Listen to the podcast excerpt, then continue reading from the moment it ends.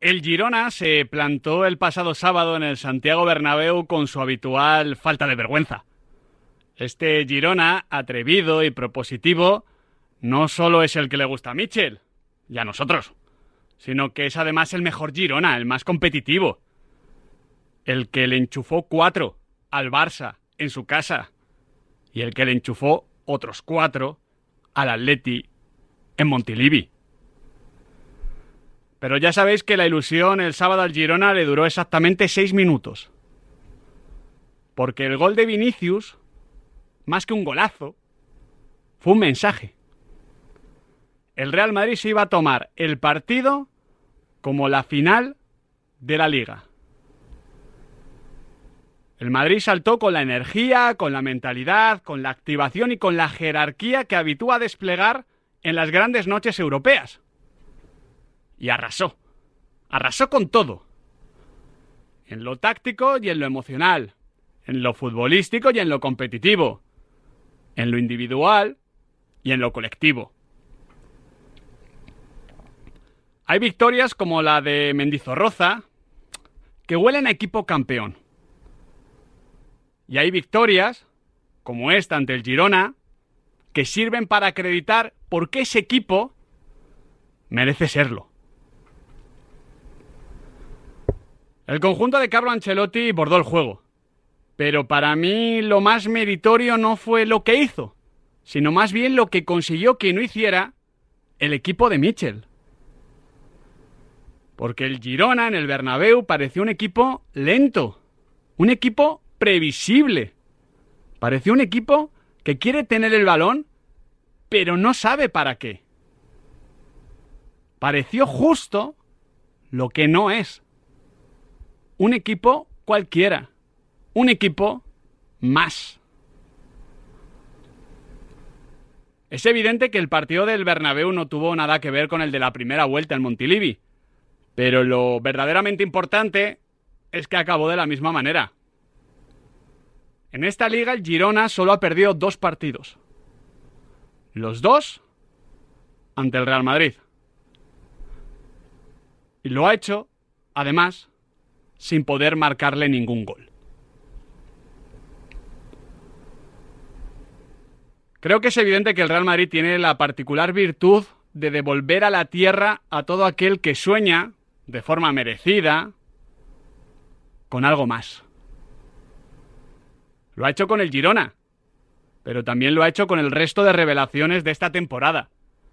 Porque el Athletic Club, por ejemplo, lo está abordando, y en San Mamés es que vuela.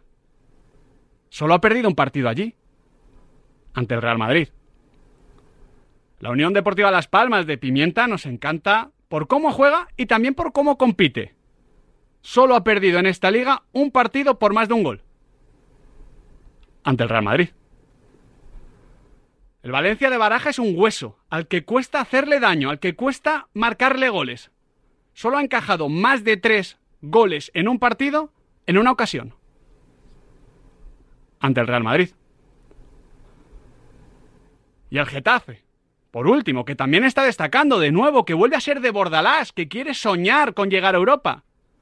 De momento, solo ha perdido los dos partidos ante un equipo, ante el Real Madrid.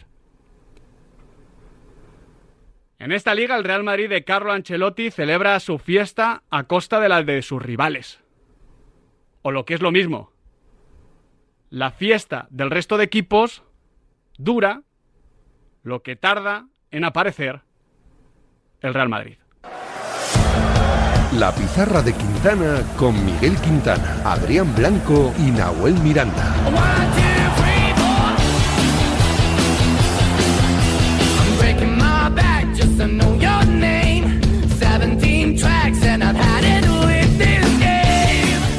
Madrid de Carlo Ancelotti dio un golpe de autoridad a la liga con una goleada ante el Girona que hoy vamos a analizar en esta pizarra de Quintana en la que por supuesto también repasaremos lo más destacado de la jornada. Daremos nuestros porcentajes de los cruces de la Champions League, hablaremos de los jugadores menos efectivos de la liga y escucharemos en directo a Carlo Ancelotti y a Tony Cross desde Alemania.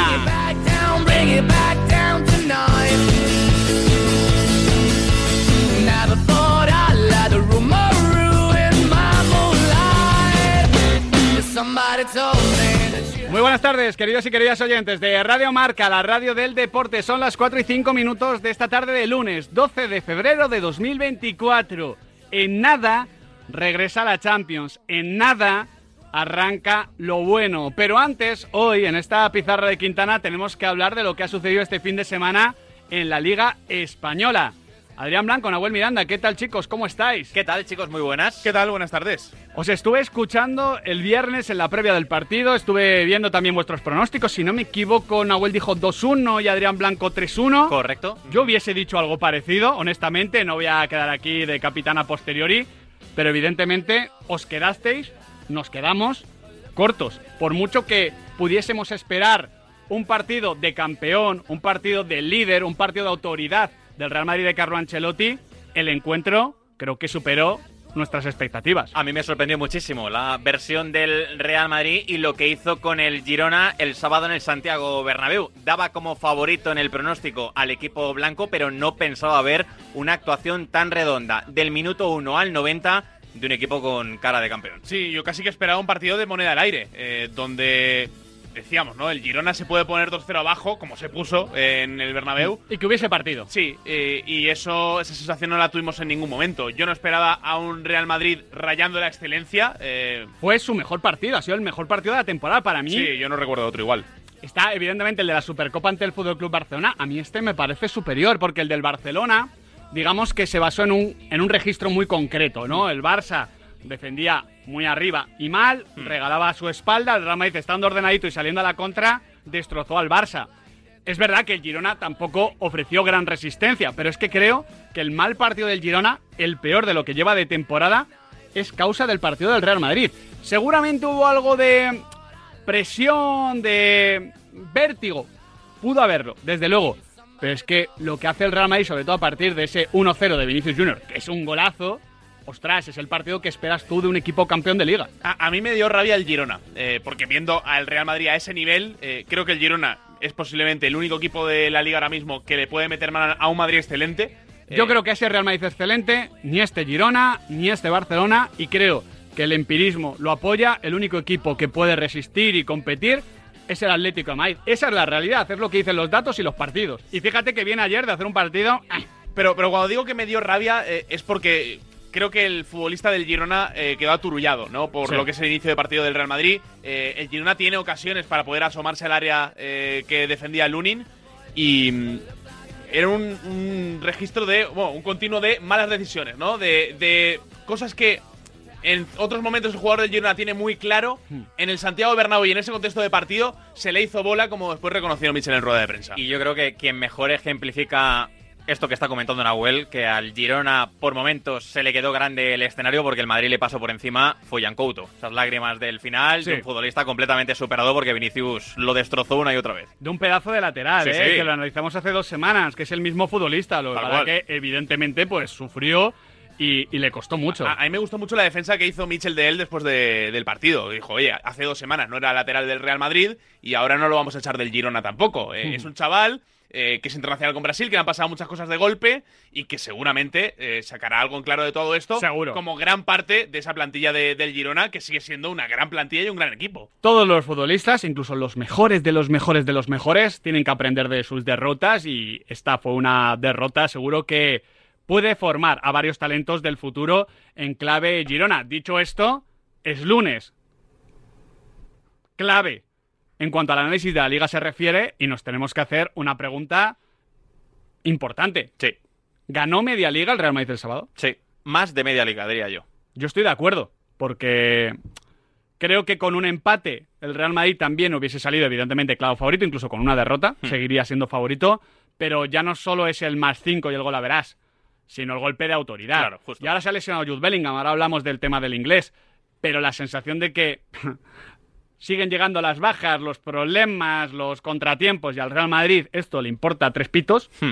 pues es que recordemos, es que los centrales fueron Aurelian Chouameni y Dani Carvajal. Sí, tal cual. Yo creo que más de media liga, y no te digo una liga entera, por el gol de Marcos Llorente en el derby, que hmm. privó al Real Madrid de tener una ventaja hoy más grande. Hombre, si llega a ser el más 7 y gol a verás. Por eso. De hecho, yo creo, Nahuel, que la liga está pues en ese punto de break, ¿no? En el sentido de que si vuelve a haber un fin de semana como este, en el que el Real Madrid gana y el Girona no, y ojo, que el, el próximo partido del Girona es en San Mamés, y ya ni te cuento Barça y Atleti, que yo creo que ya llevan descabalgados unas cuantas semanas, pues igual el próximo lunes, si el Madrid gana, eh, es al Rayo Vallecano, ¿no? Si no Sí, me equivoco, sí, sí, y el. Girona no gana al Girona, Al Athletic Club. eh, Claro. perdona, sí, sí, claro, el Girona ganando al Girona, pues bueno, Estaría bien ese partido. bueno, ¿eh? complejo.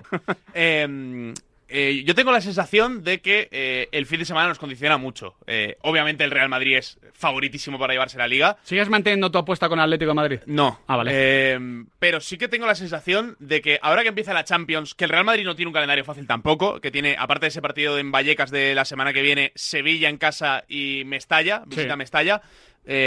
todo esto entre medias de la eliminatoria de octavos contra el Leipzig.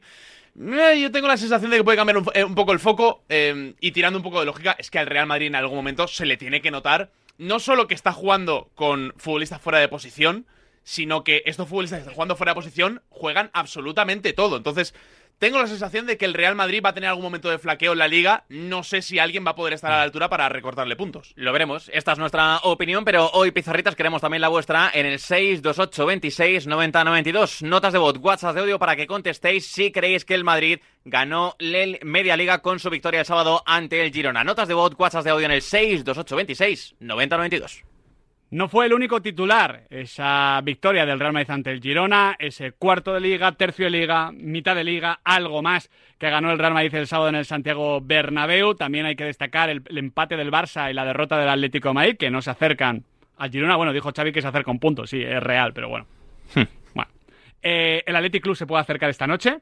Espero que lo haga con exhibición de Ollán Sanzet, o si no, me va a tocar eh, subir los cafés toda la semana. Ya la he subido hoy, Yo también, ¿eh? no, lo hemos subido ante sí. la dimisión, la dejación de funciones de Nahuel Miranda, que ha estado calladito, agazapado por ahí, ¿eh? Esperando en la puerta. Eh, esperando a la puerta para no venir. No, no, yo eso no ha he sido- llegado a la cara. Yo he hecho, he hecho, no voy a No, no, espérate, espérate. Si lo peor es lo de Fran González, que el tío, el que tiene que poner aquí las aceras, digamos, ¿Mm? ¿no? Ha llegado como una estrella. Venía de Es cortarse, una estrella, venía de cortarse el pelo. No, bueno. no, no, venía de cortarse el pelo. Sí, pero le han pasado la podadora. O sea, Ah, pero le ha cortado el pelo un compañero de piso, Pero le ha quedado mal, ¿no? que es Eduardo Manos Tijeras. ¿Tú crees? Joder. No está tan mal. Tú porque le ves con buenos ojos. Sí, sí, sí. El caso que hoy juega el Athletic Club ante la Unión Deportiva Almería. El Betis ha superado a la Real Sociedad. Las Palmas se acerca, está a dos puntos de la Real en octava posición después de esa victoria ante el Valencia. Luego hablamos de ella. Y Sevilla y Mallorca se alejan del descenso que, honestamente, ahora mismo parece cosa de tres. Y del Celta de Vigo, Sí, que sigue ahí. Que siga ahí. Que sigue ahí porque otra vez decepcionó, en este caso en el Coliseum, ante el Getafe con esa derrota ayer de tres goles a dos del equipo de Bordalás. Estuvo allí Fran González, ¿eh? Presente. Se las tuvo tiesas con Rafa Benítez. Sí, sí, sí. Rafa ayer tampoco estaba. No, no, no. Está pasando un momento complicado. Dicho esto, antes de hablar de lo que eh, está pasando en Europa en la conquista del calcio, de la Premier, de la Bundesliga y de la Ligue 1, tenemos varios apuntes breves. Lo de la lesión de Jude Bellingham. Ha dicho Marco Rose que él conoce a Jude Bellingham y que lo espera para el partido de vuelta. Bueno, en principio tiene dos, tres semanas, en principio debería llegar. Debería llegar para el partido de vuelta, pero es una baja muy, muy sensible. No descubro nada, pero es una baja muy sensible para el Real Madrid en este tramo de la temporada. Alguna semanita más se va a perder Álvaro Morata por esa contusión ósea y esguince del ligamento lateral. Se ha confirmado esta mañana en un parte médico que, honestamente, Nahuel Miranda nos ha alegrado mucho. Sí. Porque, eh, quiero decir, o vi- sea, vi- tanto. viendo yo el partido y viendo las lágrimas. Es que firmó el mes y el mes y medio, porque yo ya temía que nos perdíamos a Álvaro Morata pues hasta septiembre-octubre. Sí, la primera aproximación es que va a estar en torno a tres semamas, un mes de, de baja Álvaro Morata, que evidentemente se va a perder el partido de ida Mm. contra el Inter de Milán y que la esperanza también es que pueda estar para el duelo de octavos de para el duelo de vuelta, perdón, de los Mm. octavos de final en el Metropolitano. Cuando se lesionó, ya empezamos a hablar, oye, si lo de Morata es grave, igual tenemos que hacer un análisis de- del delantero que tiene que llevar a la selección. Tal cual. No vamos a hacerlo. No, no. No queremos hacerlo. No, no, no, no. Álvaro Déjate, Morata déjate. en la Eurocopa que tiene que marcar el gol. Exacto. Sería bonito, ¿eh? Y lo va a marcar. Sería bonito. Por su carrera y por la mala fortuna que tiene a veces y que no es culpa suya. Y el temporadón que está haciendo. Por supuesto. Y una de renovaciones. Taque Cubo hasta 2029 y Germán Petzela hasta 2026. Dos de los futbolistas más destacados de Real Sociedad y Real Betis Balompié. Fran González, ¿qué tal? ¿Cómo estás? ¿Qué tal, chicos? Muy buenas. No te voy a preguntar por el incidente con Rafa Benítez. Hay que preguntar, hay que no preguntar. te no te voy a preguntar de por, raza, ¿eh? por la Hombre. exhibición que se viene esta noche de Ollán Sanzet. Te pregunto, a perder el Atleti. Bueno, te ¿qué- pregunto qué pasa en la Premier o qué ha pasado en la lucha por el título. Pues se le complicó el asunto, o más de lo que pensaba el Manchester City. Aún así marcó Erling Haaland. Buenas noticias para el aficionado del eh, conjunto mancuniano. También eh, se le complicó el asunto al Liverpool y aún así ganó. Y exhibición del Arsenal, eh, que ganó por 0 a 6 frente al West Ham United en un partidazo de Declan Rice que retornaba al London Stadium. Esto significa que es líder de momento el Liverpool con 54 puntos y dos por detrás el City con un partido menos y también con 52 el Arsenal. No tendremos hoy Mundo Premier porque a partir de las seis y cuarto hablan Carlo Ancelotti y Tony Cross. Sí. Y tendremos Hay que, que escucharlos. escucharlos. A ver, Nacho González, bien, ¿eh? Venga, muy bien. Buen tío, Muy bien. buen aporte, buen hablar. No es la semana para alabar a Nacho González. ¿Por? Porque hay derby eh, de Miguel Quintana en la Liga de Medios. Bueno, Hay un radio marca Dazón y Nacho González ahora mismo es persona non grata en la radio hasta el jueves. aquí para, mí- jueves. para mí siempre lo es, ¿eh? Pero eso no quita que tenga buena planta, buen hablar y en todo caso Tony Cross, Carlo Ancelotti. A ver.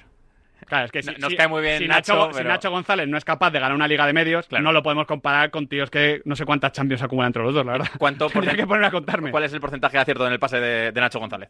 Porque el de Tony Kroos el otro día, 98. Cua- 40% más o menos. Dicho esto, en la Serie A el Inter comienza a distanciarse. ¿eh? Cuidado, cuidado Atlético El- de Madrid no, no, y esos no, octavos de mm, final. ¿eh? Te lo digo de verdad. Ha ganado todos y cada uno de sus partidos en 2024 con título en juego y no solo eso. Mira los equipos, Miguel. Napoli, Lazio, Juve, Fiorentina y un 2-4 a la Roma de Daniele De Rossi que venía enchufada. Cuidado con el Club Atlético de Madrid. Le saca ahora mismo 7 puntos a, a la Juventus que juega esta noche frente a Udinese y no gana Udinese en Turín desde 2015 donde jugaban Iturra, Bruno Fernández Y turra. Sí, sí, sí, sí. Me ha parecido súper curioso. Iturra y Bruno Fernández en el equipo con Di Natale en la delantera. Buah, Toto de Natale. Historia que no esperabas que te contásemos aquí en la pizarra de Quintana a las 4 y 17. Información de Pues servicio. toma ya, pues toma ya. Cuando te vayas a la cama hoy, Ahora te pregunto cierras los ojos y te acuerdas de Iturra. de Iturra y Bruno Fernández. Gracias, Fran. Madre mía. Ahora te pregunto por lo importante, que es lo de la Bundesliga, pero en la Ligue 1 también ganó el rival de la Real Sociedad. Sí, doblegó el Paris Saint Germain 3-1 al Lille, descansó Kylian Mbappé, Sí. Que a priori va a estar en el encuentro frente a la Real Sociedad. Es el partido del año para, para el combinado dirigido por Luis Enrique Martínez y ya tiene la liga prácticamente ganada. 21 jornadas, 50 puntos para el Paris Saint Germain. Le saca 11 al Niza que perdió por 2-3 frente al Mónaco. Lo importante es lo que pasó en Alemania a las seis y media, bueno, un poquito después, porque hubo protesta por los aficionados, por un tema de la especie del CVC alemán. Sí, Esto lo tenemos que, contar bien. Que no ha hecho mucha gracia. No ha hecho mucha gracia. Los aficionados en Alemania ven en riesgo el modelo 50 más 1. El, el- el resumen es que le preguntaron a los clubes, oye, ¿queréis CVC? Y dijeron no. Y dijo la liga, vale, toma, pues CVC. pues toma. Cuando seas liga, comerás huevos. Ya, ya hablaremos de este tema que es eh, realmente importante y que es interesante para saber, oye, cómo está un poquito el contexto en Europa y en Alemania hacen muy bien las cosas, pero yo te quería preguntar por el Bayer Leverkusen, Bayern Múnich. Un partido que he visto esta mañana Fran González y que me ha decepcionado un poquito, eh, pero bueno, es trascendente.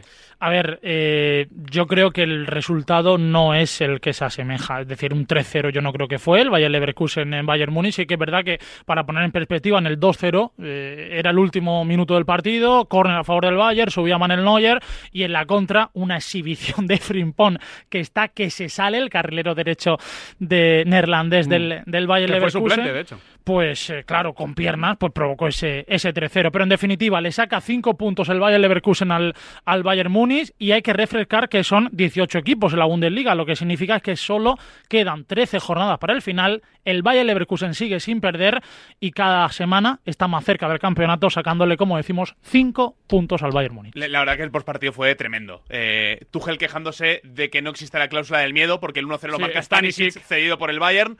Eh, claro, el Bayern en riesgo de no ganar ningún título porque está eliminado de la Copa porque perdió la Supercopa. Eh, en Champions veremos, ¿no? Que es un poco la situación de, de los últimos 16 en la, en la Liga de Campeones. Y claro, eh, puede ser la primera temporada en mucho tiempo sin títulos para el Bayern, justo el año que llegan Eric Dari y Harry Kane.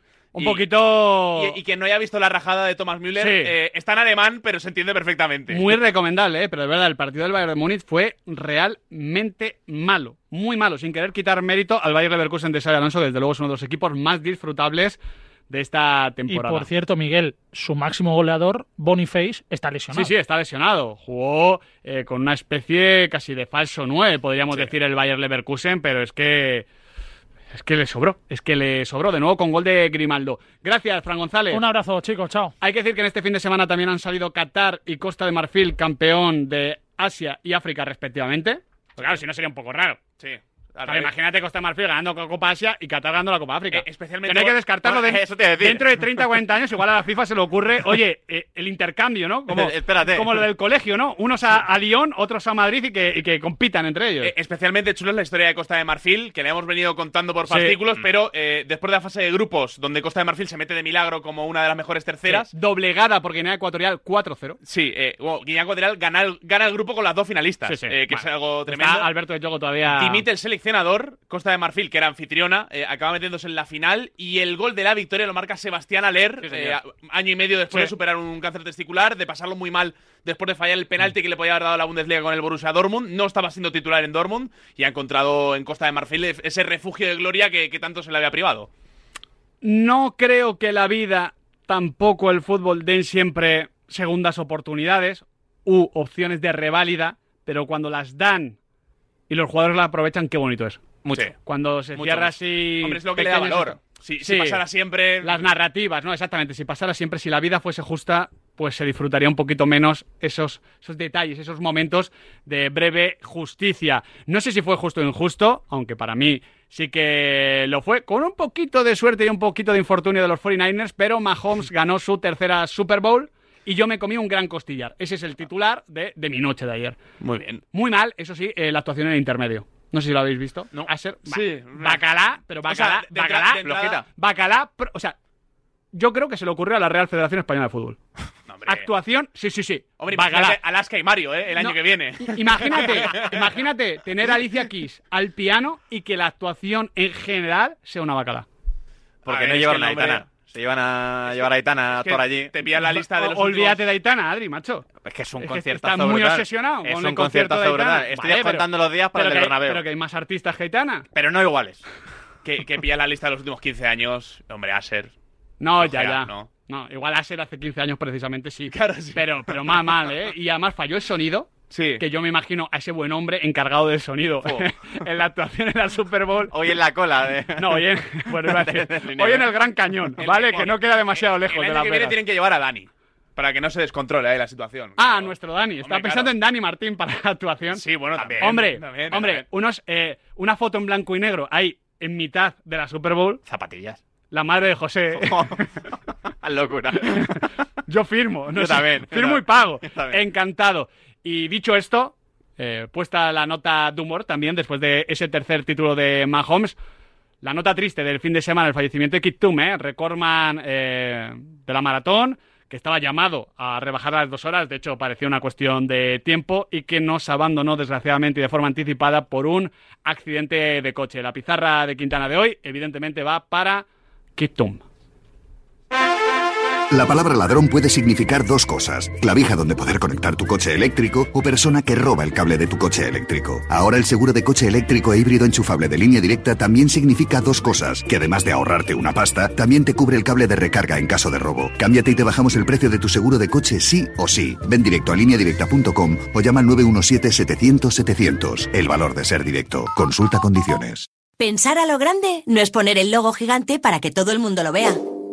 Es que todos te conozcan a través de Internet. En Orange Empresas te ayudamos a crear tu página web profesional y mejorar tu posicionamiento en Internet para aumentar tu visibilidad y conseguir nuevos clientes. Las cosas cambian y con Orange Empresas tu negocio también. Llama al 1414. Te lo digo, te lo cuento.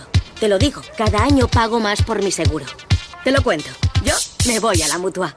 Vente a la mutua con cualquiera de tus seguros. Te bajamos su precio, sea cual sea. Llama al 91 555 5555. 91 555 5555. Te lo digo, te lo cuento. Vente a la mutua. Condiciones en mutua.es.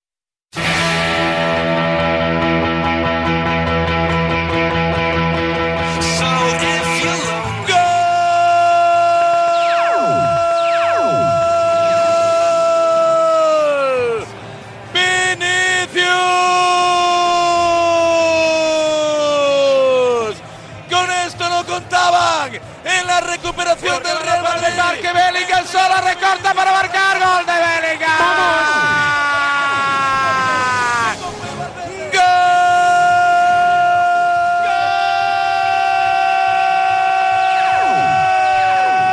¡Gol del cojo! Con la izquierda. Marco Joder. Bellingham, tobillo laxo para aniquilar al Girona en el tercero. Otra vez Vinicius, el perejil en todas las salsas.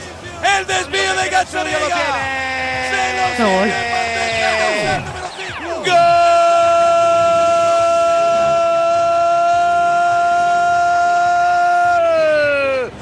Del Real Madrid zarandeando al Girona. Cada vez que corre, no será que nos haya avisado. Cada vez que corre el Real Madrid hace pupa. La pérdida de Jan Couto. Si es por hoy no lo fichan. Balón para Rodrigo. Arranca la medular. Desde la izquierda y por el centro. Le abrió la puerta a Juanpe. No pudo hacer nada Gazzaniga. Marcó el cuarto. Póker para la liga. Gol de Goes. Real 4. Girona 0.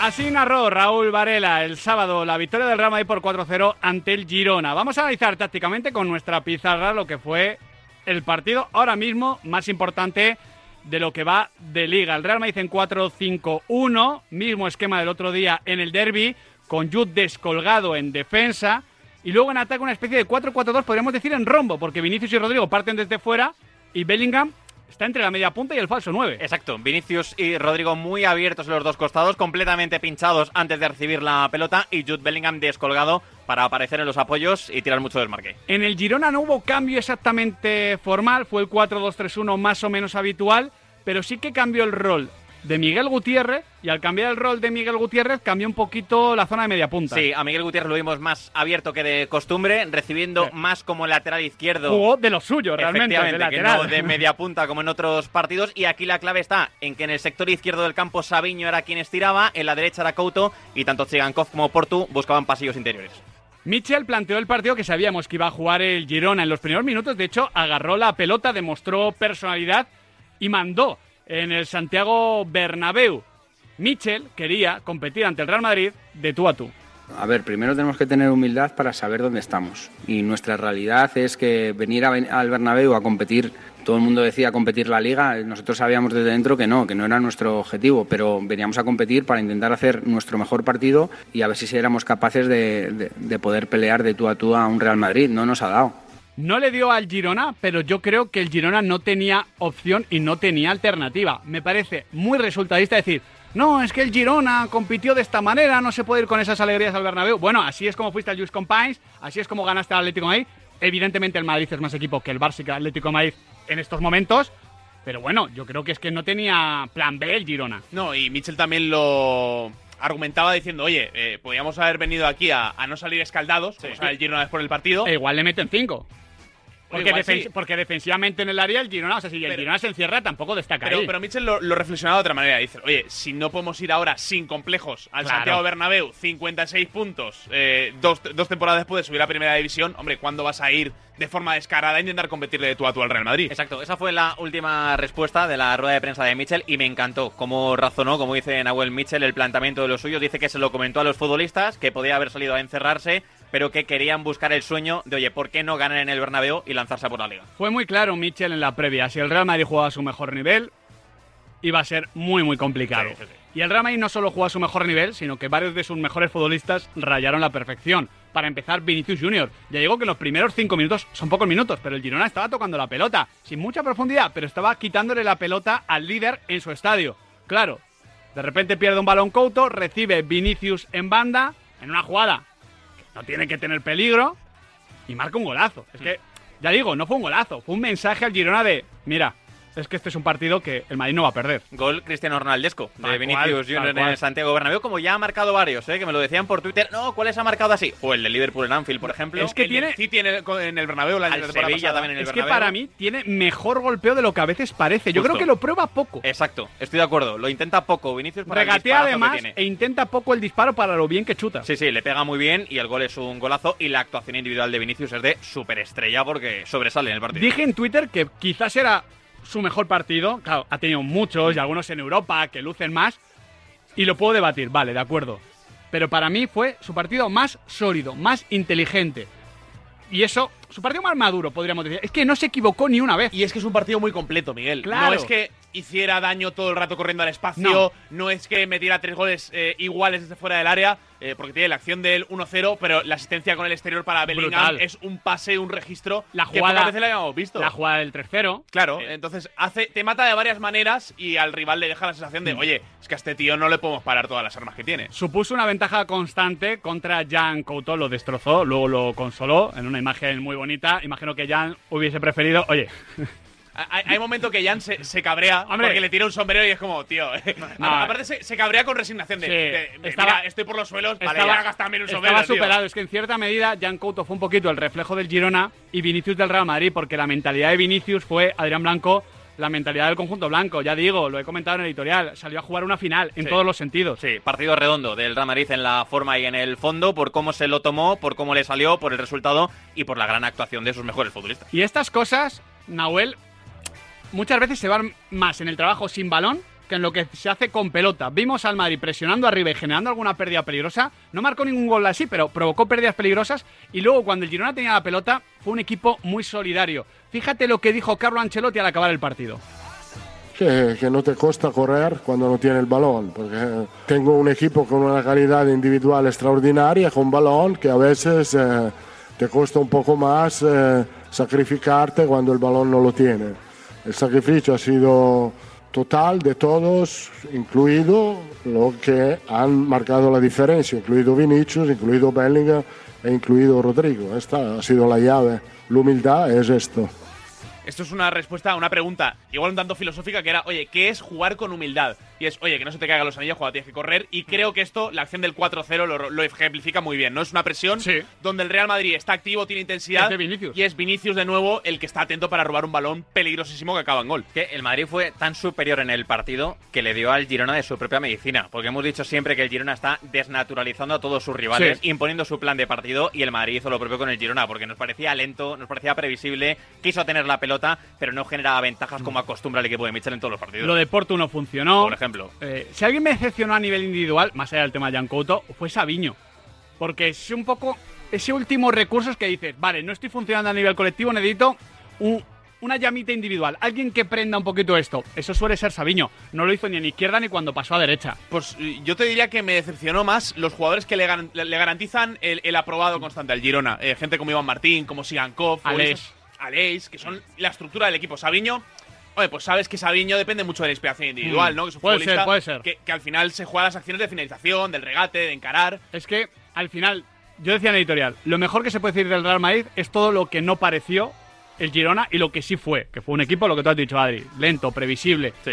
Quizás la consecuencia de todo esto sea que a Dani Carvajal y a Chouameni el Girona le probó co- poco, pero realmente lo que le probó a esta nueva pareja, no sé si va a tener mucha continuidad, visto lo visto igual sí, eh, respondieron con nota. Chouameni estuvo portentoso en salida, hombre, es evidente el medio centro, y por arriba, y Dani Carvajal es que tiene comportamientos de central. Igual que Chouameni me parece que cuando juega de central tiene las condiciones, pero no tiene el espíritu de central, Carvajal sí me lo parece. Tiene varias acciones. Dovic intentando jugarle de espaldas que dices, joder, es que porque mides 1,73, 74 que me dirá Dani Carvajal. Si midiese 1,90 hubiese sido un central brutal. Y los dos, tanto Carvajal como Chouameni, representan también bien, igual que los otros nueve compañeros del equipo, lo en serio que se tomó el partido el Real Madrid, porque los dos, súper concentrados, rayaron a buen nivel.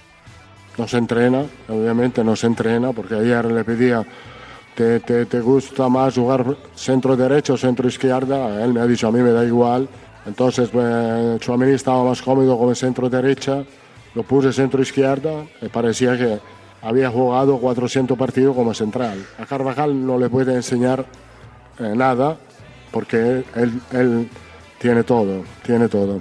Carvajal se las sabe todas, eh, pero le leía a David Álvarez, a nuestro compañero del país, eh, que Chouameni tiene unas gafas de realidad virtual y un software para poder entrenar situaciones eh, con realidad virtual desde su casa, ¿no? Para poder ponerse un poco en la piel de un central y poder completar actuaciones como las del pasado fin de semana. Ahora bien, en el debe del Girona, eh, los dos centrales del Real Madrid afrontan tan solo seis duelos, Claro. cinco los ganan los defensas madridistas. Es que el Real Madrid tenía que defender colectivamente. Hmm. Si no llega a defender colectivamente, Carvajal y Chouameni, por bien que estuviesen, se hubiesen visto algunas costuras de ellos. Pero Madrid estuvo muy bien a nivel colectivo, sin balón y por supuesto con pelota. Y hay que, hay que hablar de Tony Cross. Hmm. Claro, estuvo Vinicius como estuvo y no se puede decir que Tony Cross fuese el mejor. Pero, pero joder, qué partido de Tony Cross, de verdad. Es que eh, el Madrid corrió cuando quiso, pero con pelota es que manejó todo su antojo. Cambios de orientación permanentes, velocidad con pelota. El Madrid no perdió ninguna pelota que no pudiese perder. Estuvo muy bien Camavinga, estuvo muy bien Fede Valverde, pero lo de Tony Cross, de verdad. El partido este de Tony Cross creo que no lo puede hacer ningún futbolista, ningún centrocampista ahora mismo en el mundo. Puede Kevin De Bruyne hacer otra cosa. Puede, yo qué sé, los mejores centrocampistas del mundo, Rodri y tal, pueden hacer otro tipo de partido. Pero este en concreto lo hace Tony Cross y lo hacía Xavi Hernández. Sí, Tony Cross es el mejor pasador del fútbol europeo y volvió a demostrarlo este fin de semana, moviendo a su antojo al Real Madrid de lado a lado, combinando muy bien Es los que pases. es una maquinita, es una Sí, CPU, eh, como cuando esto del ajedrez, ahora los ajedrecistas se entrenan mucho ante la CPU, ¿no? Eh, siempre toma, en teoría, la decisión más correcta. Quizás no la más creativa, pero sí la más correcta. En cada momento está jugando a, a- a probabilidades. Tony Cross juega con la maquinita. Y los datos del partido de Cross son tremendos. 14 de 14 en envíos largos, no falló ni un solo envío largo y 62 de 63 en pases, solo falló uno y seguro que fue de mérito del compañero. El partido, el partido fue brutal. Es cierto que hay mucho balón en largo que, que lo aprovecha muy bien eh, Camavinga con acrobacias para poder saltar, para imponerse, para hacer el pase bueno, ¿no? Que no es una acción perdida. Eh, pero bueno, ya dijo en la previa del partido Carlo Ancelotti que le parecía que si Cross se retira a este nivel, que tendría mucho arrojo. No, no lo dijo así, lo dejó Sí. más, más contundente. No, dijo no, otra cosa. te- tendría, tendría que pedir perdón. Sí, Sí, sí. sí, sí, a todos los futbolistas. Sí, sí, al mundo del fútbol. Sí, al mundo del fútbol. Perdón, Claro, pero... a partir de las seis y cuarto les vamos a escuchar juntos en Sí. rueda de prensa la previa del partido en Leipzig. Eh, hombre, a mí me gustaría ver qué dice Carlos delante del propio Tony Cross. Que, hombre, entre lo bien que está, que le están Claro. tentando de la selección para Es que- volver y que en el Madrid le, le sale todo de cara. ya hablaremos de esto, pero siempre se dice esto de que hay que dejarlo cuando estás en lo alto. Yo soy un defensor de que no hay que dejarlo cuando está en lo bajo. Ahora bien, a este nivel, Que no, que no. Bueno, que no, que no. Que, que presenta, Hombre, la, presenta la retirada y le decimos Me- que no, que me- no. me-. Esto no, le presento mi dimisión, no te la acepto. Que no, que no. Bueno, y ya, eh, la guinda y el pastel en general, porque Jude Bellingham hace de todo, lo significa todo para el Real Madrid. Su presión, por ejemplo, fue tremenda, pero es que encima marca un gol bestial. Está jugando, ya decimos, entre la media punta Nahuel y el falso 9. Sería un híbrido nuevo y diferente. Y está marcando la diferencia. El Madrid, seguramente, no sé de qué manera va a sobrellevar bien su baja, porque está sobrellevando bien la de Courtois, la de Militao, sobrellevó bien la de Vinicius, etc, etc, etc. Pero lo de Jude Bellingham se va a tener que notar de alguna manera. Sí, eh, es cierto que el Real Madrid yo creo que tiene futbolistas para poder complementar todo. Eh, a mí me parece bestial lo que hace tanto Bellingham como Camavinga eh, de conducciones con balón, de en cuatro zancadas, plantar el equipo en- Ganando en el- duelos, esto está con Mitchell en rueda de prensa. Y, y luego el, el portento físico y el timing que, que se quedan patentes en la acción del 2-0, ¿no? Cómo gana terreno, cómo no le da tiempo a Gazzaniga a reaccionar y la frialdad que tiene también para, para definir. Es un partido redondo de, de Bellingham y, y, bueno, uno de esos encuentros que te muestran lo que puede llegar a ser el techo de este Real Madrid. Tal cual, superioridad aplastante de Jude Bellingham en el partido, más allá de los goles, más allá de lo que hace con balón, otra vez en defensa, cómo curra y cómo condiciona a los rivales. es un bicho. Luego debatiremos y hablaremos más sobre este partido. A las 6 y cuarto escuchamos a Carlo Ancelotti y Tony Cross. En unos minutillos estaremos hablando con Nacho Lavarga de la clásica Jaén Paraíso Interior. Quedan 11 kilómetros. Está el campeón de España en ruta, Oyer Lazcano. Un auténtico bicho, ¿eh? Ya veis que, que tiene cuerpo de, de tirar para adelante. Tiene ahora mismo 35 segundos sobre Wellens, Kus, Tratnik y Tronson. Así que a ver si hay victoria española en esta nueva gran clásica del ciclismo en España.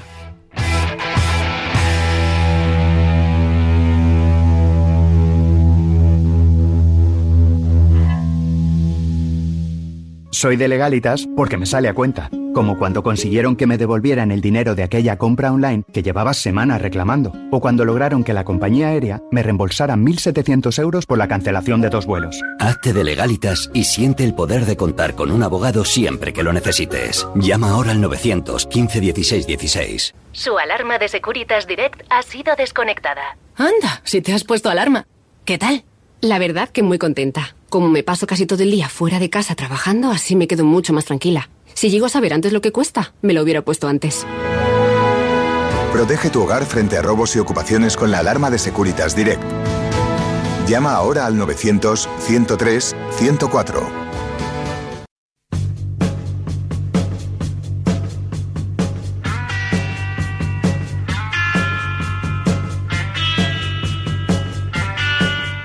vez analizado el gran partido de esta jornada número 24, y aunque todavía falta un encuentro esta noche en Almería, Almería, Athletic Club, tenemos que hablar del resto de claves. ¿eh? De forma un poquito picadita, luego desarrollamos también en el debate. Primer titular, Nahuel, el Barça no mejora. Fue el Barça de siempre ante un, eso sí, buen Granada del cacique Medina. Sí, otra vez un Barça endeble en defensa, varios centros con dos remates dentro del área. Eh, bueno, parecía que había dado un paso adelante, que la opción de Christensen en el centro del campo le podía venir bien, pero el Granada le desnudó con un gran Facundo Pelistri. Es el día de la marmota, porque al Girona le marcan muchos, o sea, perdón, al Barcelona le marcan muchos goles, no controla y la Yamal parece tirar solo del carro. Tiró del carro, solo que en este caso para ganar Isaac Romero. ¿Y cómo está tirando del Sevilla? Ve, Tremendo. ve- ve preparándome algún huequito para un editorial de Isaac Romero, ¿eh? Perfecto. Mañana es que Champions no puedo, pero... Prontito. Prontito hay que hacer algún contenido de Isaac Romero porque está tirando del carro él solo con una fuerza tremenda de este Sevilla. Victoria importante del equipo hispalense. Cinco goles en seis partidos de Isaac Romero con el primer equipo entre Copa y Liga. Le sentarían muy bien esos goles a la Real Sociedad, ¿eh? que generó, generó, generó y al final palmó ante Osasuna con gol de Budimir. Fíjate la que tuvo Cubo, ¿eh? bajo palos para marcar, pero no llegó a empujarla. A pesar del gran encuentro que juegan Martín Zubimendi y la Real Sociedad, no pudo la Real ganar y ganó Club Atlético Osasuna después del tironcito de orejas de Arrasate. Primer partido de facto sin Isco Alarcón, primer partido con Fornal siendo importante, Nahuel. Sí, eh, creo que todos conocemos el nivel de Pablo Fornals. El gol es un golazo. El Cádiz tiene muy mala pinta, eh, también por esa falta de intensidad. El episodio con Cuamé y Escalante en los cambios. Eh, No, bastante- no, huele, huele a equipo roto. Y- Yo a la Granada le veo con más opciones que el Cádiz, aunque el Granada está a cuatro puntos del Cádiz. Sí, sí, totalmente. Por cierto, Aunque eh, creo que van a bajar los tres, por cierto, Eh, pero bueno. A, a ver qué pasa eh, con el partido de la Almería, pero eh, próxima jornada eh, tenemos un Granada-Almería también por Sí. todo lo bajo, eh, pero también Claro. para, para intentar rescatar puntos. Y por cierto, Si hay partidos de 1x2, Sí. ¿e- ¿este qué es? claro, eso está complicado. Aunque Granada viene mejor. Y por cierto, tendremos que hacer hueco en algún momento también para hablar de Johnny Cardoso, Sí. que está cayendo de pie en el Betis. Y nos lo están pidiendo muchos béticos, ¿eh? Sí, sí. Tiene, tiene buena pinta el que en teoría puede ser el sustituto de Guido, aunque deben compartir, o no lo sé, con más roca ahí veremos qué sucede. Pareja en el centro del campo. Uno de los grandes nombres propios de la jornada, Adri, fue Marc Cardona, de nuevo en el clutch time de Las Palmas. Sí, entrando desde el banquillo en el minuto 83 y resolviendo el partido en el descuento para la Unión Deportiva Las Palmas. Mucho mérito de Cardona. Ahora, qué mal defendió el Valencia los dos goles que encajó. Sorprendentemente mal, ¿eh? Porque sí, el gol de Alex Suárez es un poquito... Se queda haciendo la estatua. ¿Y cómo lo celebró el bueno de Alex Suárez? eh? De nuevo como lateral derecho del conjunto de García Pimienta.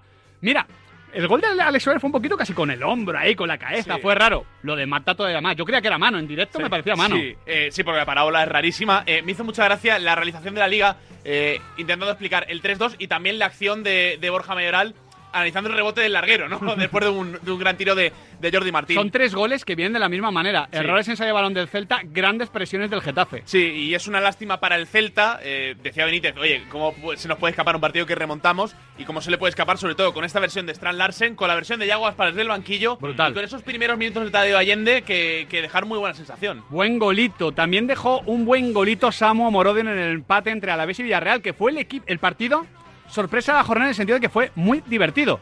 Quedó 1-1, pudo quedar 3-3, o incluso diría yo 3-2 porque me gustó un poquito más el Alavés. Sí, suma y sigue. Samu Morodion, que lleva nueve goles en esta liga, una asistencia, diez goles generados para ser su primera temporada en primera. Está muy, pero que muy bien. Y veremos si llega para quedarse. Pero Jorge Cuenca, lateral izquierdo, autor del gol. Un poco raro uno, ¿eh? de- decía Marcelino que le venía En, bien en el también gol para- de, en el gol de Samu, de hecho, eh. Sí, pero deci- decía Marcelino que era muy contextual, esperaba mucho juego directo y que le venía bien también para la estrategia, que es como acaba marcando el Villarreal. Y por último, el Mallorca empujó, sobre todo en la segunda parte, tras un cambio de esquema de Aguirre, cuando sacó a Don Prats y Murici lo ganó. Sí, cambió a 4-4-2 Aguirre, explicó que le estaba faltando presencia ofensiva en los metros finales, empujó el Mallorca hasta el final y se lo acabó llevando con gol del Pirata. Está cerquita de ganar, ¿eh? Oyer Lazcano quedan 7 kilómetros, saca 36 segundos a este grupo de 4 en el que parece que los dos Loto están tratando de tirar y los otros dos están regateando, ¿eh? A ver qué tal finaliza esta clásica Jaén Paraíso interior, pero sí, sí, se están poniendo de acuerdo ahora mismo, pero tiene buena pinta, ¿eh? Para Oyer Lazcano, insistimos, 36 segundos cuando quedan 6 kilómetros. A la vuelta os damos nuestros porcentajes de los octavos de la Champions. El deporte es nuestro. Radio Marca. Chicos, hoy nos tenemos que mojar. Sí. Hoy vamos a ir de cara para que luego nos la pinten los pizarritas.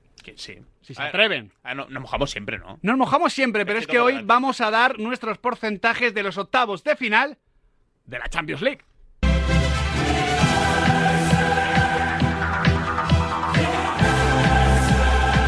De escuchar otra vez Hombre. este remix de DJ Flecky. ¿Cómo suena? El himno de la Champions a nuestra manera, a nuestro estilo pizarrita, porque entramos en Semana Champions. Recordamos, luego a partir de las seis y cuarto estaremos escuchando a Carlo Ancelotti y Tony Cross. Y Adri, durante toda la semana vamos a hacer análisis previas, vamos a hablar con especialistas para hablar de los mejores partidos de cada día. Hay que ponerse el smoking, hay que ponerse el sombrero de copa, porque vuelve Doña Copa de Europa.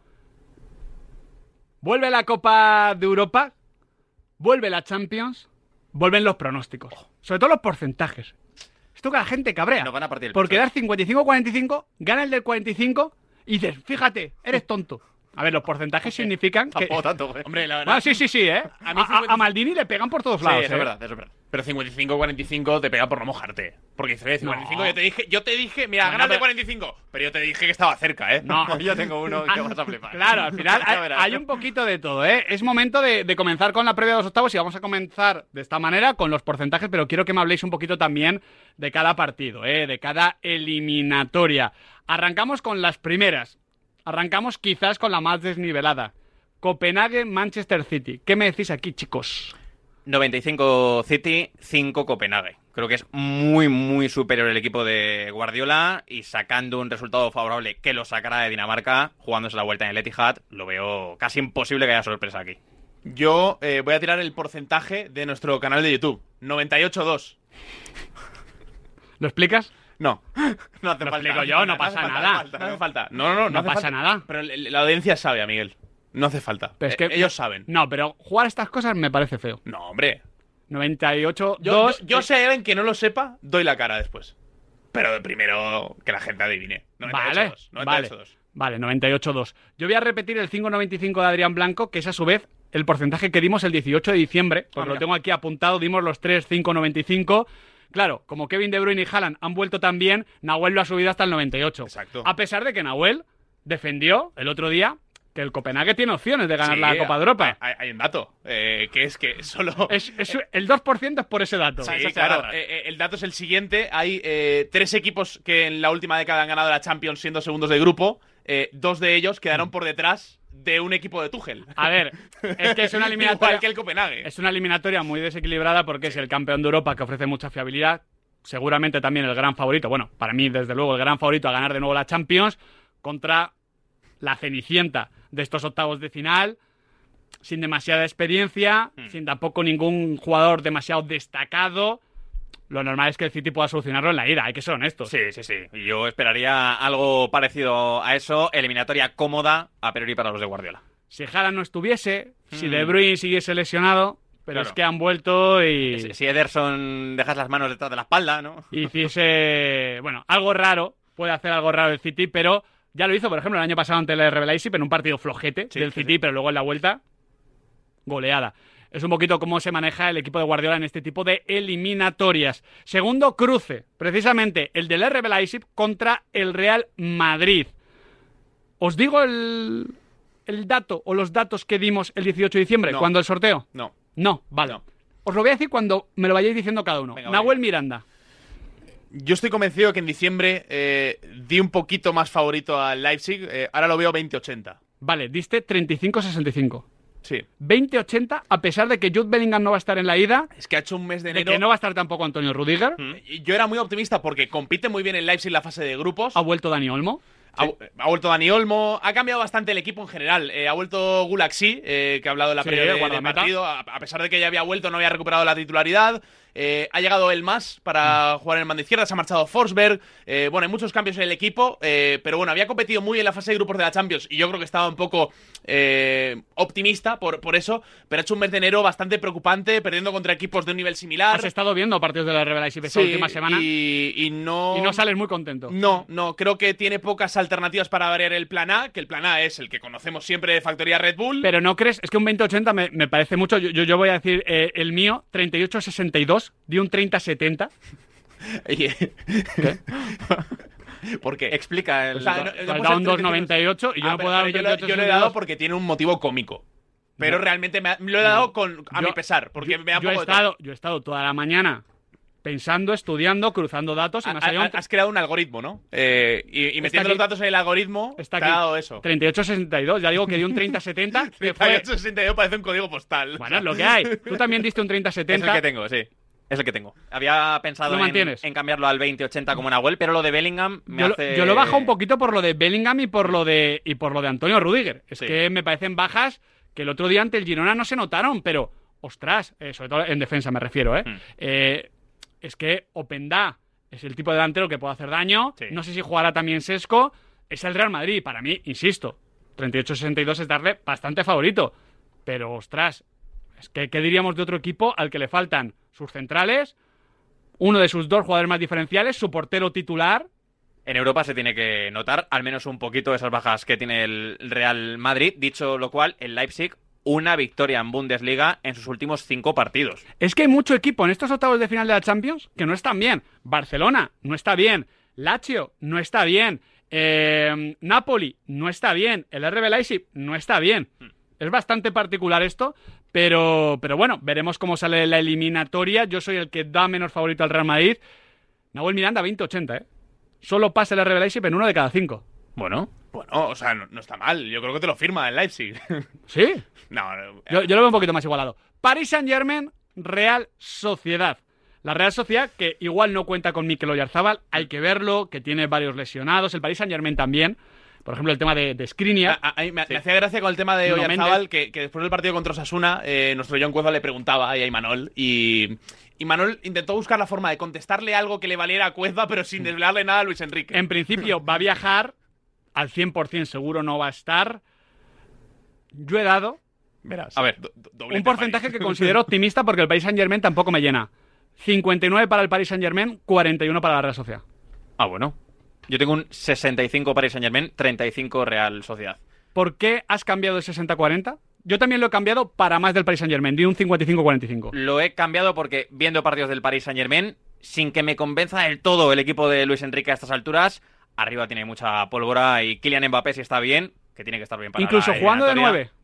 Sí, sí, sí, sí, sí. Los números que está dejando son... No, no, claro, es Mbappé. Para mí el mejor jugador del mundo. 30 goles en 29 partidos, por bien que esté, que seguro estará. Hay que ver cómo está en la ida, pero bueno, yo creo que... ¿Cómo crees favorito. que le puede complicar la Real Sociedad al Paris Saint Germain? Presionando arriba. Tengo mucha curiosidad de ver ese reto. Si Manuel se lanza a presionar, como ha hecho en la fase de grupos, ojalá lo haga. hizo ante el Inter. Porque creo que el Paris Saint Germain puede pasarlo mal, aunque claro, un balón en largo a Kylian Mbappé para que corra el espacio. Pero yo, yo estoy de acuerdo, ¿eh? Y, y es curioso porque el Paris Saint Germain, si, si se cruza el Paris Saint Germain y el Inter, yo ahora mismo daría favorito al Inter. Me parece mejor equipo, me parece ahora mismo que va volando, junto a Real Madrid y City, los mejores equipos de Europa. Sin embargo, la Real, que fue muy superior ante el Inter, yo diría mínimo un partido y medio, Sí. eh, contra el Paris Saint Germain, es que claro, lo de Mbappé, y sobre todo el momento de la Real. Bueno, el caso, tú Nahuel Miranda, 18 de diciembre de 2023, diste 50-50 ahí, ¿no? 50-50. Sí, eh, no la veo tan igualada ahora. Creo que la Real ha bajado. eh, Ha bajado. Ha bajado bastante. Eh, yo el último, no sé si gran partido, resultado contundente que le recuerdo a la Real Sociedad es eh, la victoria en Villarreal, el 0-3 en Villarreal. Eh, y aquello fue poquito después de- del tema del sorteo. Eh, Está sin gol, ¿eh? Ha marcado sí. muy poquito en Eh, 2024 ese es el tema del 9. Sobre todo el tema de la falta de, de gol. Yo creo que la Real Sociedad va a competir bien la eliminatoria. Eso Eh, seguro. eso, Sí. Creo que nadie tiene duda. Eh, nadie ve al Paris Saint Germain eh, metiéndole 4 a la Real en, en la ida, por ejemplo. Eh, pero es que le falta gol y en momentos clave en eliminatoria están igualadas. eh, Con lo que. 40-60. O sea, 60-40 O sea, para el o sea, Paris Saint Germain. 60-40 para el Paris Saint Germain. Vale, molaría. No, es que le falta esto, le falta esto. Pero- patapum. Favorita la. Real Sociedad. Lazio Bayern Múnich. Esta mañana he visto el Bayern Múnich, vale Leverkusen, ya os lo he contado. Mm. Eh, me ha horrorizado el Bayern, que encima tiene varias bajas importantes. Eh, de hecho, Joshua Kimmich se quedó en el banquillo, no estuvo Nabri, no estuvo eh, Coman, muchísimas pruebas. Davis estaba con el problema de la rodilla. Pero claro, es que la Lacho, la Lacho está incluso peor. Yo le doy un 30-70 al Bayern. ¿30-70? Sí. Uy, yo tengo un 90, un 10-90. 10-90. ¿Mantienes lo de diciembre? Sí, sí, sí. Pero Creo que aquí- ¿tú, tú, tú, que la tú te, te acordabas o...? No, no, me acordaba, sinceramente, ¿eh? de lo que 10-90. había. 10-90. Yo creo que si la Lazio se carga al Bayern, por muy mal que jugase el otro día al Bayern, sería un sorpresón Pero tremendo. este Bayern está siendo un poco chufa, ¿eh? Bueno, pero la diferencia de nivel entre los dos Ya, ya. equipos... Eh, eh, y el, el Bayern eliminado de casi todo en, en febrero. Ya bueno, y, eso ¿eh? no te insinúa que el Bayern no está bien? Sí. A ver, yo estoy dando, no, 30, evidentemente. yo estoy dando Está bien, pero- 30-70, pero- ¿eh? O sea, que quiero decir... A ver, es normal que hablemos mucho del Nápoles porque es el rival del Barça, eh, pero la Lazio no está mucho mejor que el Nápoles. Yo, Sí, le- sí, yo, le- yo les vi en el Metropolitano en la fase de grupos y fue un equipo que me dejó súper frío. bacalao. Muy, muy frío. Entonces, Yo he puesto 20-80, pero podría Bueno. haber puesto un, un 10-90 tranquilamente. te has quedado un poquito en la mitad.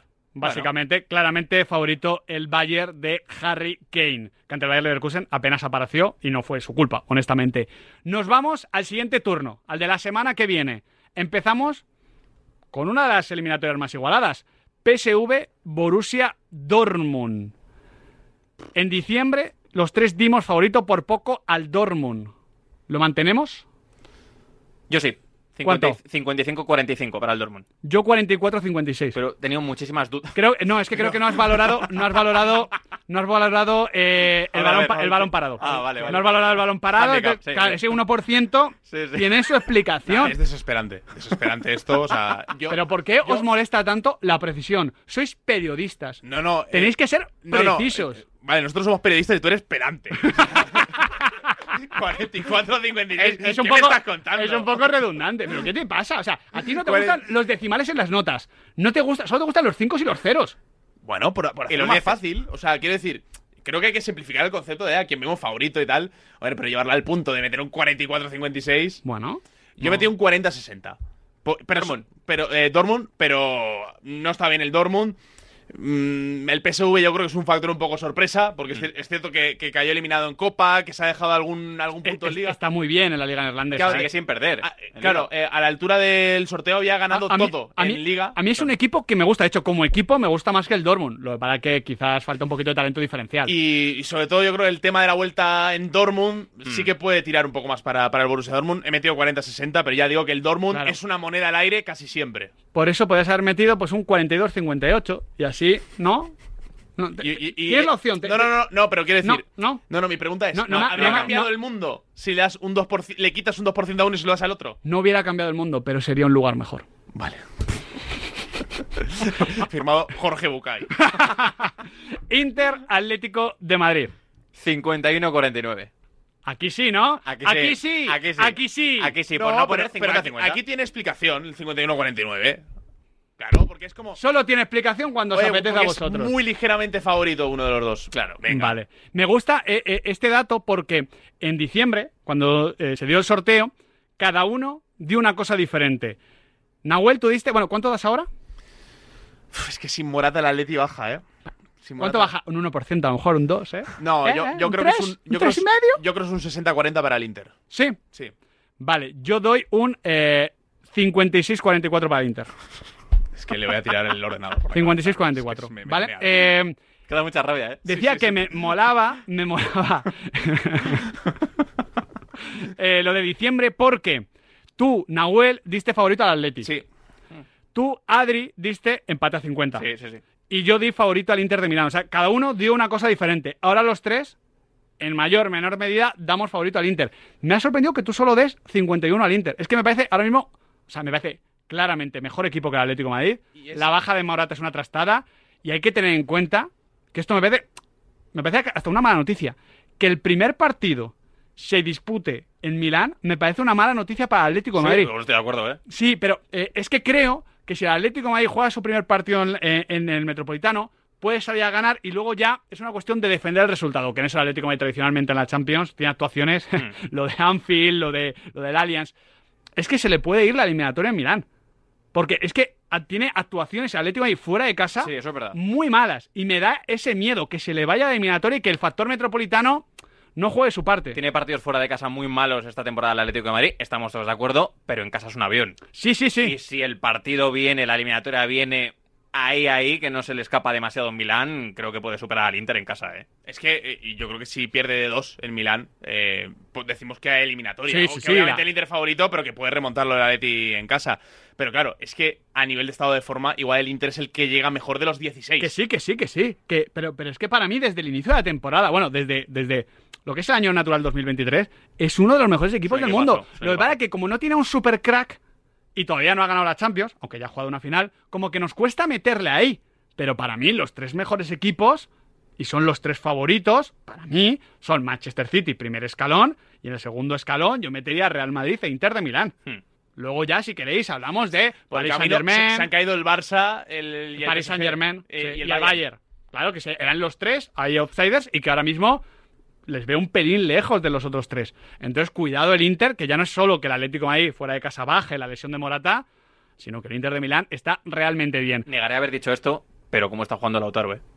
Hombre, ¿por qué lo vas a negar? Es que no bueno, sé. porque siempre me habéis tildado antilautarista No, y ya hemos no, bueno, con el juego, no, pero claro, está muy bien, está es muy que bien. te lo vuelves a, Está a muy llamar. bien, eh, Está muy bien. Porto Arsenal, Tengo 30-70. 34-66. Eh, yo creo que Estoy eso- consintiendo que os riáis de mis porcentajes No, no, y no. para mí es algo muy serio. No, no, sí, no es. No es personal, ¿eh? No, no, eh, no, no era, no era personal hasta que se ha ofendido porque nos riamos. Sí. Entonces ya- ahí ya pasa a ser personal. Mi último ya es de eh, cifras cerradas, ¿eh? O sea, de 5. Ah, Ya os lo digo, el Napoli-Barça, ahora, ahora lo comentamos. Eh, 30-70. También. Sí, me parece eh, sólido. ¿Es el Arsenal precisamente el equipo que puede estar más cerca de esos tres que hemos hablado antes? Sí. Por estado de forma, Sí, por sí, competitividad. Es Y verdad hecho- que no tiene la costumbre en la Champions, Claro. Y de hecho, para, pero... para mí es un 30-70 porque creo que el Oporto es ese tipo de hueso. equipo que al Arsenal le puede complicar la vida. ¿Puede igual el Arsenal ganar en Dodragao y aún así el Porto en la primera mitad en Londres dar por saco? El Porto de Sergio Conceição es esto. Va a dar por saco seguro. Seguro. Es un hueso muy, muy duro. Pero para de que va, va a falta de calidad diferencial. Eso sí. y ha a- perdido mucho en los últimos años. A ver qué tal Taremi, que entre la Copa de Asia y todos Sí. los rumores que le vinculan al Inter de Milán, que parece que va a firmar como agente libre de cara a la Mm. Es temporada que que, hay viene. muchos jugadores así, porque ahora hablaremos del Napoli, de Osimen, que estaba jugando la final de la Copa África el domingo por la noche, ¿no? Y que es verdad que todavía falta una semana, pero, pero eso puede influir. Entonces ponemos ahí al Arsenal como posible opción, cerquita de los de arriba. Sí, sí, sí. Pero si hay que una le- eliminatoria donde el pequeñito igual se carga al grande, es esta. Sí. Sí, sí. Es que le- el Porto de Conceição El- el en Arsenal- Champions el Claro, un marrón. no, es que tiene más experiencia en Champions Sí, este sí. Porto que el Arsenal. El, el Arsenal tiene un poquito eh, ese puntito a nivel marketing que tiene el Inter, ¿no? Que, bueno, eh, y sin Que haber no jugado tie- la final que no tiene el Inter. que- claro, que no tiene. que les, falta, sí, sí. les falta a ambos, ¿no? Que como no ha- es un equipo que, ha- que haya brillado significativamente en Europa, Estoy de eh, acuerdo. más allá de, de lo del año pasado del Inter, Mm. eh, igual lo infravaloramos un poco. Y hay que hablar más de Simone e Inzaghi. Última eliminatoria. Napoli Fútbol Club Barcelona. Ahora mismo, el hambre y las ganas de comer. Tal cual. Dicho esto, arranco yo. Venga. Voy a dar la misma que diste, Adri, y que di yo en diciembre. 45-55 para el Barça. La que tengo, la misma. 45-55. Me parecen dos equipos con muchísimos problemas, pero creo que la vuelta en el Juice Compines, que a ver qué factor es el Juice Compines, también Sí, te sí, digo, sí. que tienen mucha calidad y que precisamente lo que mejor se le da al Barcelona son los tramos finales de los partidos. Pues en una eliminatoria eso puede tener un peso ahí. Yo lo daría, pero ojo, como el Napoli consiga ser sólido sin balón y correr con Harasbelia y Osimen, Le puedo hacer un traje. porque al está Barça. sufriendo ante cualquiera, pero sí que creo que el Barça también puede hacer sufrir mucho al Napoli. Tengo pendiente ponerme al día con, con el Nápoles, pero yo voy a ser un poco más optimista con el Barça, voy a dar un 40-60. ¿Optimista con el Barça o pesimista con el Nápoles? Bueno, va de la mano. Las dos cosas. Sí, A va de la mano. Bueno, veremos cuántos de estos porcentajes más o menos acertamos. ¿A quién Oye. damos el pase? Creo que hemos eh, coincidido todos en los que pasan. Sí, sí, sí. City, Real Madrid, Paris Saint-Germain, Bayern, Dortmund, Inter, Arsenal, Barça. Ya me he arrepentido de mi pronóstico del Dortmund. eh. Cámbialo, cámbialo. 60-40 PSV. ¿En serio? Nah, es que, a ver, es que a nivel de favoritismo tienes que dar al Dortmund, pero es que el Dortmund va a pechar. Es que es. es O sea, da- damos al, al Dortmund por delante aun siendo conscientes Sí, de que la valía. A sabiendas de que. bueno, es un poco eso, es Es un poco el disclaimer, ¿no? De estos porcentajes de los octavos de final de la Champions. Arranca lo bueno, arranca la Copa de Europa y aquí pizarritas lo vamos a vivir con todo. El deporte es nuestro. Radio Marca.